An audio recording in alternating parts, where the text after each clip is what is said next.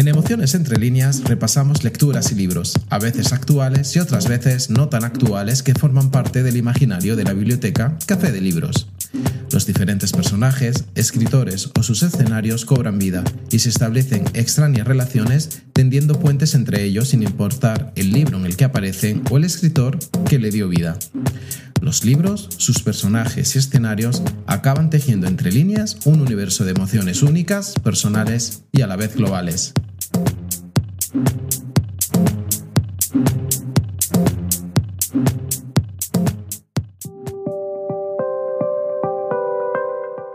Hoy, en Emociones entre líneas, páginas adolescentes.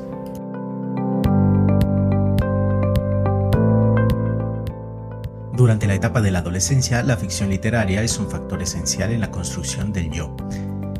En la lectura silenciosa de las obras literarias, los adolescentes tienen la oportunidad de reflexionar sobre cuestiones referidas a sus propios afectos, sentimientos, problemas y también las referidas a la sexualidad. La dimensión principal de la lectura juvenil es emotiva. Leer literatura moviliza contenidos del inconsciente y de lo emocional. El adolescente toma posición enseguida ante lo que sucede en un relato y se sitúa ante lo que hacen los personajes, experimentando sentimientos de atracción o rechazo. Es decir, para el adolescente, su mayor criterio de opinión sobre una lectura está en relación directa con el contenido emotivo que mueve y con el placer o no que le crea esa lectura. Por eso es esencial generar un espacio de confianza con el adolescente para que se sienta libre de leer o no leer y de elegir sus propias lecturas. Ante este panorama, las bibliotecas, especialmente las bibliotecas públicas, tienen mucho que decir respecto a la juventud. No solo porque pueden ofrecer una ayuda importante para conseguir con éxito la transición de la infancia a la edad adulta, estas les abren la puerta de acceso a recursos de información en cualquier soporte en un entorno que favorece desarrollo intelectual, emocional y social, sino también porque las bibliotecas como escenarios de lecturas los introduce en un mundo donde los propios adolescentes son los protagonistas y desde la mediación ellos mismos construyen su imaginario acorde a sus gustos, intereses, vivencias e incipientes personalidades. Una literatura de jóvenes para jóvenes y con jóvenes cuyo contenido está relacionado con sus propios procesos de vida como el amor, el acoso, la incomprensión social, la amistad, la soledad, entre otros. La ficción literaria permite al adolescente vivir varias vidas y afrontar su imaginario y sus deseos en un marco de conocimiento y placer. Haremos pues un recorrido literario aderezado por esa relación entre las bibliotecas, el libro, las lecturas y la adolescencia. Visitaremos lecturas que recogen el testigo de un trabajo iniciado a mediados del siglo XIX cuando surgen las primeras obras inspiradas en el imaginario juvenil. Lecturas herederas de Lewis Carroll, J.R.R. Tolkien, C.S. Lewis, Roald Dahl, Jude Bloom, Susan Cooper, entre otros, precursores y referentes de esta literatura adolescente. Iniciamos este paseo por algunos escenarios narrativos en los que las páginas adolescentes son las protagonistas o desempeñan un papel preponderante en las historias narradas. Como siempre, desde las lecturas que forman parte del imaginario de la biblioteca Café de Libros.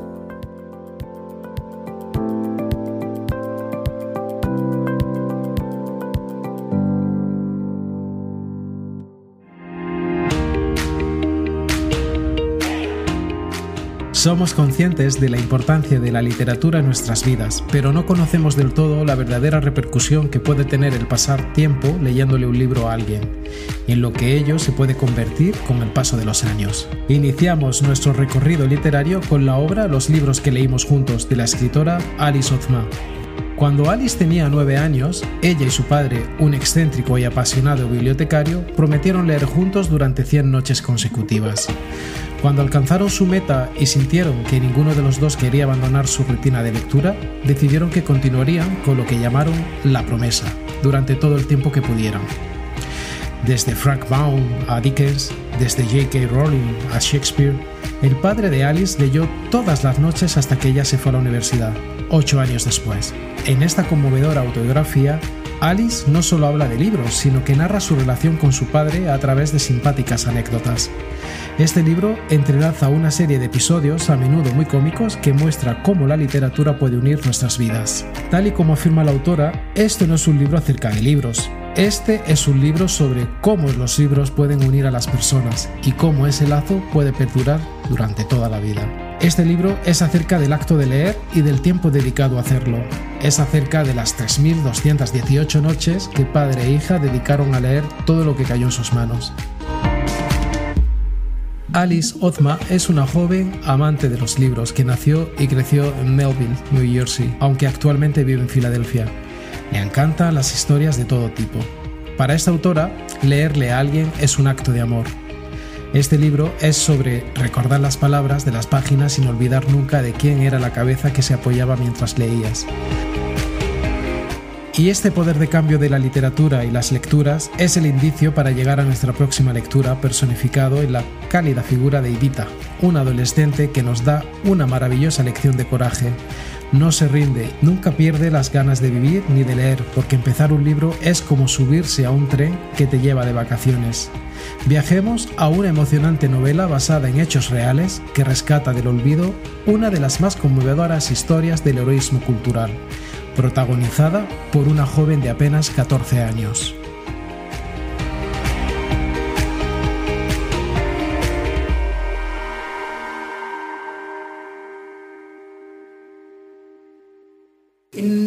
Auschwitz, there was something unique. There was a child, a children's block en Auschwitz había algo único, un barracón de niños, nos cuenta, y yo, como niña, trabajé en ese barracón y era responsable de los pocos libros que había allí.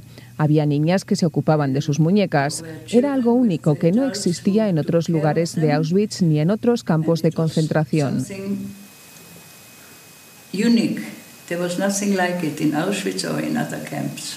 Los libros le llegaban de manos de un presidiario polaco que seleccionaba la literatura en checo para los niños del Barracón 31 cuando los nuevos presos llegaban y eran despojados de sus bienes.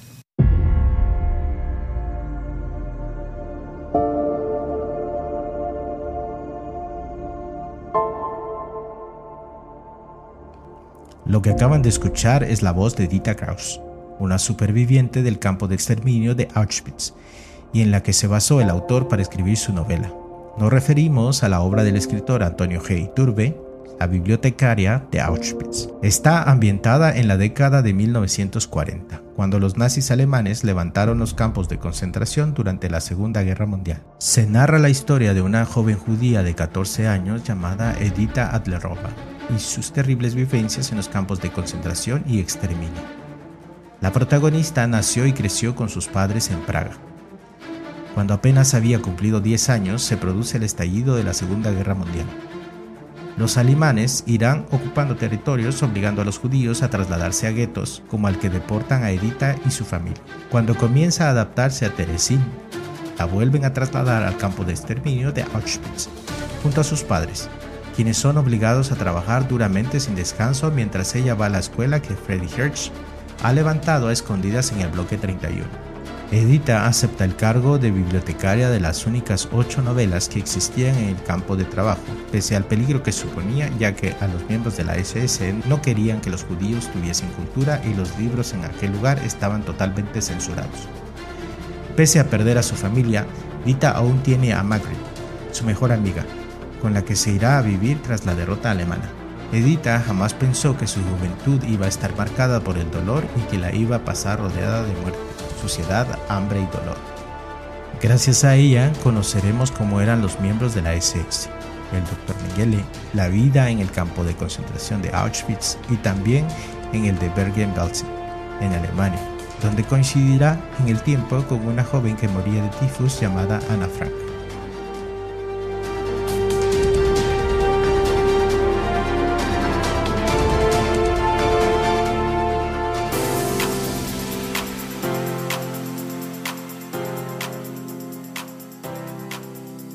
Antonio Galvez Iturbe nació en 1967.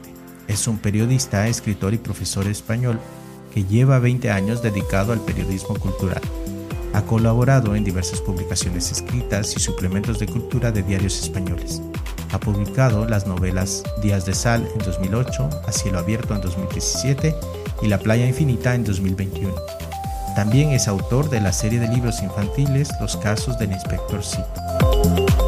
Edita representa la esperanza de muchos y aunque en algunos momentos parece flaquear, nunca se rinde, jamás abandona y en su fuero interno siempre espera salir de ese campo con vida. Su responsabilidad como bibliotecaria y la salvaguarda de los libros fue seguramente parte de su motivación que le ayudó a sobrevivir. Ya sabemos que leer es, como la vida, una estoica forma de resistencia. Y este es el indicio que comparte con nuestra próxima lectura. En ella conoceremos personajes como ágiles espadachines, monjes detectives, replicantes muy humanos y niños perdidos en islas desiertas que saben bien que leer es una forma de resistir.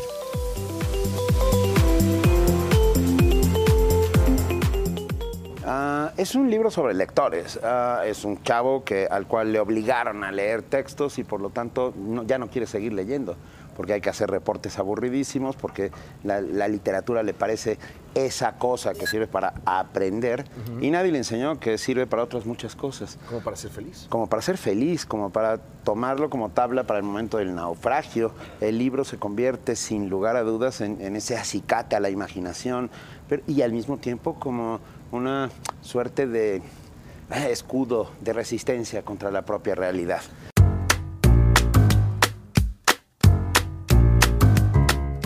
Lo que acaban de escuchar son las palabras del escritor Benito Taibo, con el que llegamos a nuestra próxima lectura, Cómplices. Esta vez, la aventura es leer. Julián ha luchado contra el aburrimiento de todas las maneras posibles. Desde que le diagnosticaron hepatitis, ha inventado cientos de formas para pasar el tiempo que está convaleciente. Pero es feliz, porque no tiene que ir a la escuela, y por nada del mundo se acercará a los libros, no leerá, no escribirá reportes, no pensará en las tareas escolares.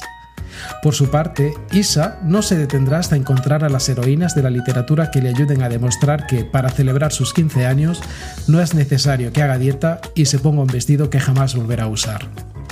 Su narrativa se desarrolla en 11 historias de personas diferentes, teniendo todas dos elementos que las unen. De un lado los libros, pero no solo los libros como un objeto material, sino los libros y la lectura como compañeros de vida, como salvavidas metafóricos y literales, como balsas que no te dejan hundirte las pruebas difíciles de la vida, como pegamento que une las vidas de las personas y de otro lado, los adolescentes. Cada capítulo del libro está titulado con un pronombre, él, yo, ella, otros, ellos y nosotros. En todos siempre se habla del mismo personaje y tienen 14 o 15 años de edad. En esta aventura que es leer, encontraremos a jóvenes que quieren leer, que creen en los libros y que nos comparten su amor por ellos.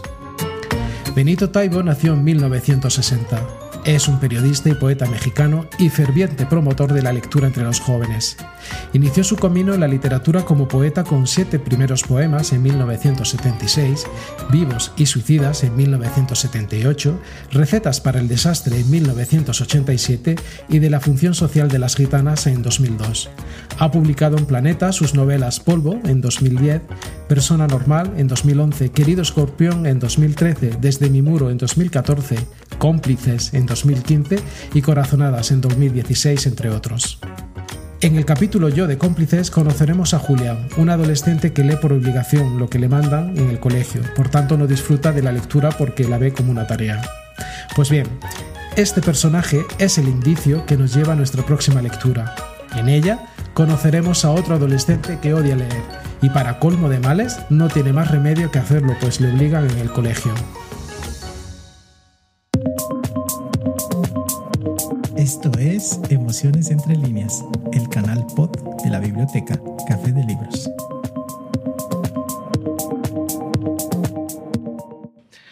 Leer me salvó la vida. Devoraba libros sin parar. Me di cuenta, afortunadamente, de que yo estudiando era un burro integral. Pero todo lo que leía se me quedaba aquí y aquí. Lo absorbía, lo absorbía. En mi barrio, biblioteca no había, ni en mi colegio. Así que yo tenía que ir cada día a mis vecinos, me daban pan seco, diarios viejos, iba a un trapero, lo vendía, me daban dos reales cada, tarde por lo que vendía de pan seco y diarios viejos. Sí había en mi barrio una librería de segunda mano. Para mí aquel lugar era un paraíso. Yo entraba en aquel sitio y quería leer todos aquellos libros, todos, escribiendo... Lo que acaban de escuchar es un manifiesto a favor de la lectura y los libros que realiza nuestro próximo autor. Nos referimos a Jordi Sierra y Fabra y con él nos detenemos en este paseo literario en su obra El fabuloso mundo de las letras. Este nos relata la historia de Virgilio, un chico convencional al que no le gusta leer. Un día, un autor visita su colegio, por lo que Virgilio tiene que leer un libro.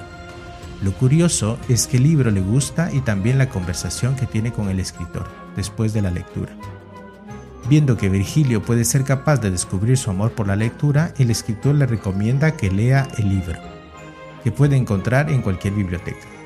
Así, Virgilio se mete literalmente en el libro del fabuloso mundo de las letras y de la mano del alcalde de aquel extraño mundo, Virgilio conocerá la magia de los libros. Con una premisa simple y amena, este autor nos invita a realizar una corta, certera y alegre lectura sobre lo que significa leer para un chico que apenas va empezando en este maravilloso mundo. La forma en el que el autor nos invita a leer, sin asomo de intentarlo, de querer enseñar una lección o de volverse pretencioso a lo largo del libro, hace de El fabuloso mundo de las letras un excelente ejercicio de aproximación de la lectura desde su aspecto más creativo posible.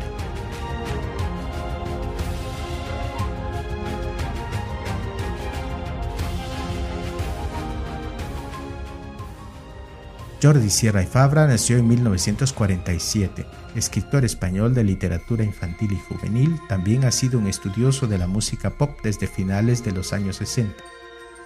A los ocho años decidió que quería ser novelista y no ha parado de escribir desde entonces.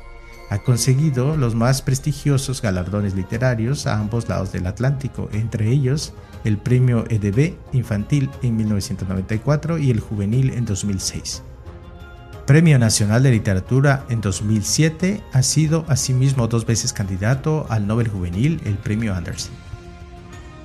Virgilio, el joven protagonista, vive todo un día de aventuras en el país de las letras, tierra lejana y desconocida habitada por caracteres juguetones y un alcalde de lo más peculiar. La construcción de este reino mágico es uno de los puntos fuertes de esta novela y solo responde a un límite, el de la imaginación. Pues bien, este mundo mágico es la pista que necesitamos para llegar a la última parada de este recorrido literario. En nuestra siguiente lectura encontraremos un fantástico lugar en el que los libros deciden por quién y cuándo ser leídos. Y a un adolescente de 13 años, Juan, que vive en Ciudad de México y cuya existencia comienza a enfrentarse a los dilemas de la vida adulta. Llegamos a nuestro final de trayecto con una lectura que podría aparecer en el pod Mundos Inventados entre líneas, pero por la intensidad de su trama narrativa aparece en este, Páginas Adolescentes.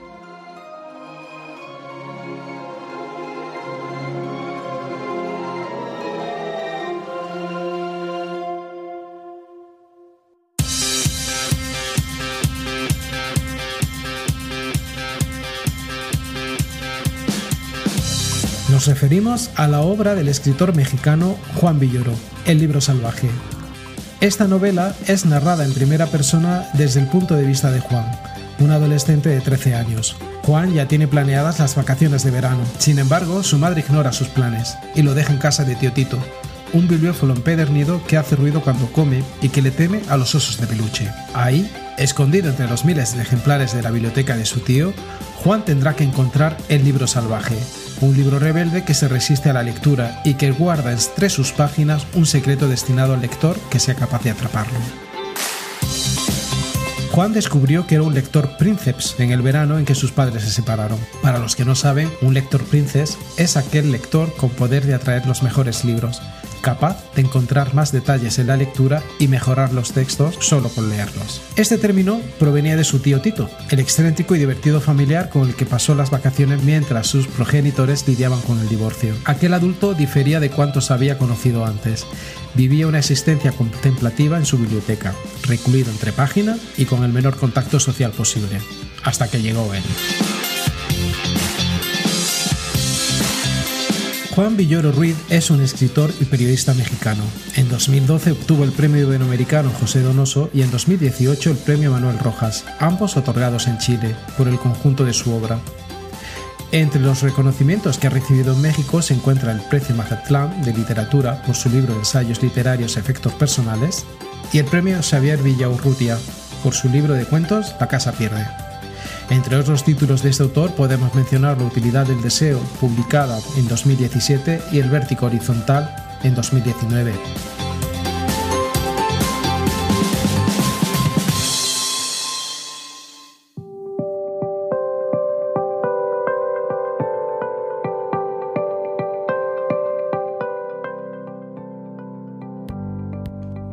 Queremos terminar este pod invitándoles a descubrir otras lecturas con protagonistas adolescentes.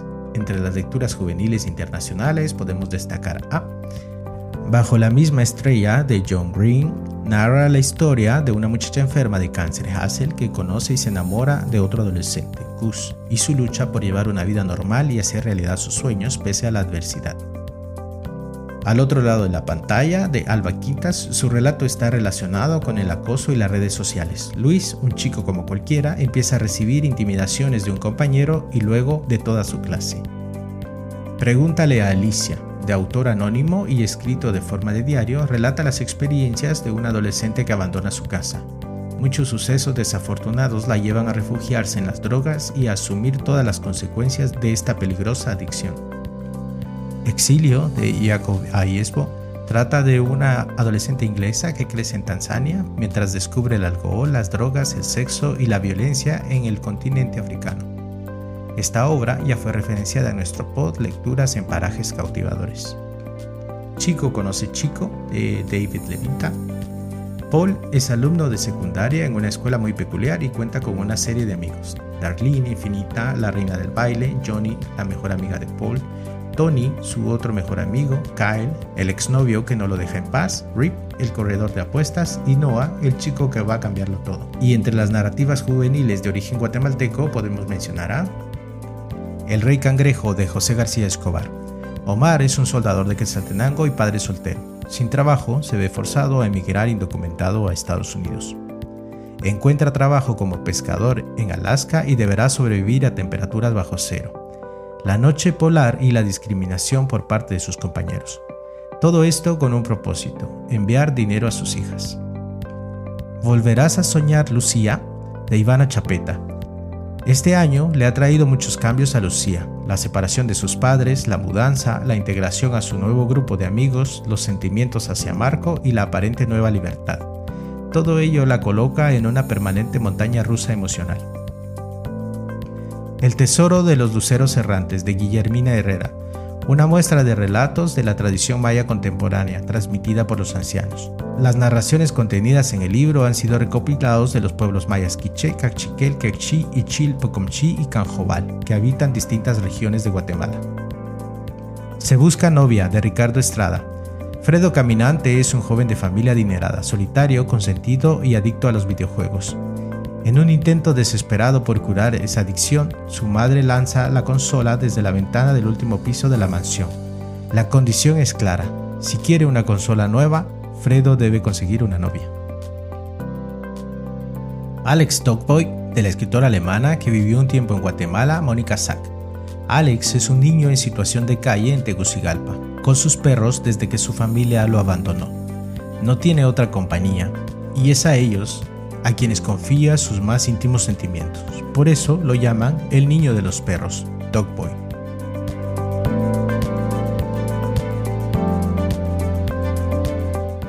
Y antes de terminar, hagamos un recorrido de algunas sagas juveniles que han conseguido convertir a más de un renegado de las letras en lectores. Entre las sagas de mundos mágicos podemos mencionar a Harry Potter, de J.K. Rowling. En esta saga acompañaremos a Harry Potter y sus compañeros en su lucha contra un grupo de magos malignos. Legados de Lorien de Peter Cuslor. Su personaje John Smith es uno de los nueve supervivientes de un planeta que fue invadido por otra raza alienígena, siendo obligado a refugiarse en la Tierra. Percy Jackson y los dioses del Olimpo, de Rick Riordan. El joven Percy y sus amigos harán frente a retos mitológicos modernizados para preservar a los dioses y proteger a sus vástagos, mitad divinos, mitad humanos. Cazadores de sombras, de Cassandra Clare. Clary es una chica convencional que descubre su capacidad de distinguir señales y ver seres que los demás son incapaces de ver. Saga Firelight de Sophie Jordan. Jacinda es una Draki, una descendiente de los dragones capaz de adoptar forma humana para vivir entre los seres humanos y convertirse en un dragón. Entre las sagas del mundo escolar destacamos a Pretty Little Liars de Sarah Shepard. La misteriosa desaparición de Allison deja marcadas a sus cuatro mejores amigas. Sin embargo, sus apacibles vidas toman un giro cuando el cuerpo de Allison es encontrado. Entre las sagas inspiradas en mundos posapocalípticos mencionaremos Los Juegos del Hambre de Susan Collins. Katniss Everdeen se ve forzada a participar en un brutal enfrentamiento en el que 24 participantes deben luchar hasta que solo quede uno de ellos. Divergente de Veronica Ruth. Tris Pryor descubre que su forma de pensar diferente le permitirá poder cambiar un mundo rígido, romper las reglas establecidas y hacer lo correcto. Y hablar de sagas adolescentes sin mencionar los de cuyos protagonistas son muertos en vida sería imperdonable. Entre las sagas más vampirescas destacamos Crepúsculo de Stephanie Meyer, una historia de amor adolescente entre la anodina Bella y el vampiro centenario Edward. Crónicas vampíricas de L.J. Smith, una delicia para los adolescentes que busquen más mordiscos y sangre que la saga anterior, pero no quieran renunciar a una buena dosis de amor en cada capítulo. Saga Vampire Academy de Rochelle Mead. Las protagonistas luchan contra los vampiros Strogoi, vampiros violentos, peligrosos e inmortales, y deben superar todos los retos a los que el destino las pone a prueba gracias a la colaboración de amigos. Vampire Kisses de Ellen Shiver. Raven, una chica de estilo gótico, nunca encajado en su pueblo, donde imperan las familias sonrientes de clase media vestidas en colores pastel. Y no podemos terminar este rápido repaso de autores, libros y lecturas juveniles sin nombrar algunas lecturas clásicas tales como Orgullo y Prejuicio de Jane Austen, La Princesa Prometida de William Goldman, El Guardián del Centeno de J.D. Salinger, El Diario de Anna Frank, El Señor de las Moscas de William Golding, La Saga de los Cinco de la escritora inglesa Enid Blyton, entre otros libros y lecturas inspiradas en el imaginario puberto.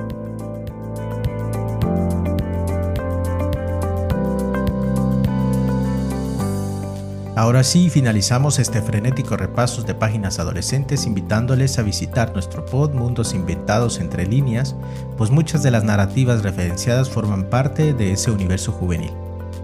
Por cierto, gracias a aquellas personas que nos escuchan en Ciudad de Guatemala, Jutiapa, Quetzaltenango, Chiquimula y Totonicapán en Guatemala, desde Estados Unidos, en Virginia, Washington, Massachusetts, Texas, Ohio, New Jersey, Kentucky, California, Tennessee, Pensilvania, Indiana, Mississippi New York, desde Andalucía y Madrid en España, desde Hesse en Alemania, en Brasil y a nuestros nuevos oyentes en Emilia Romagna en Italia.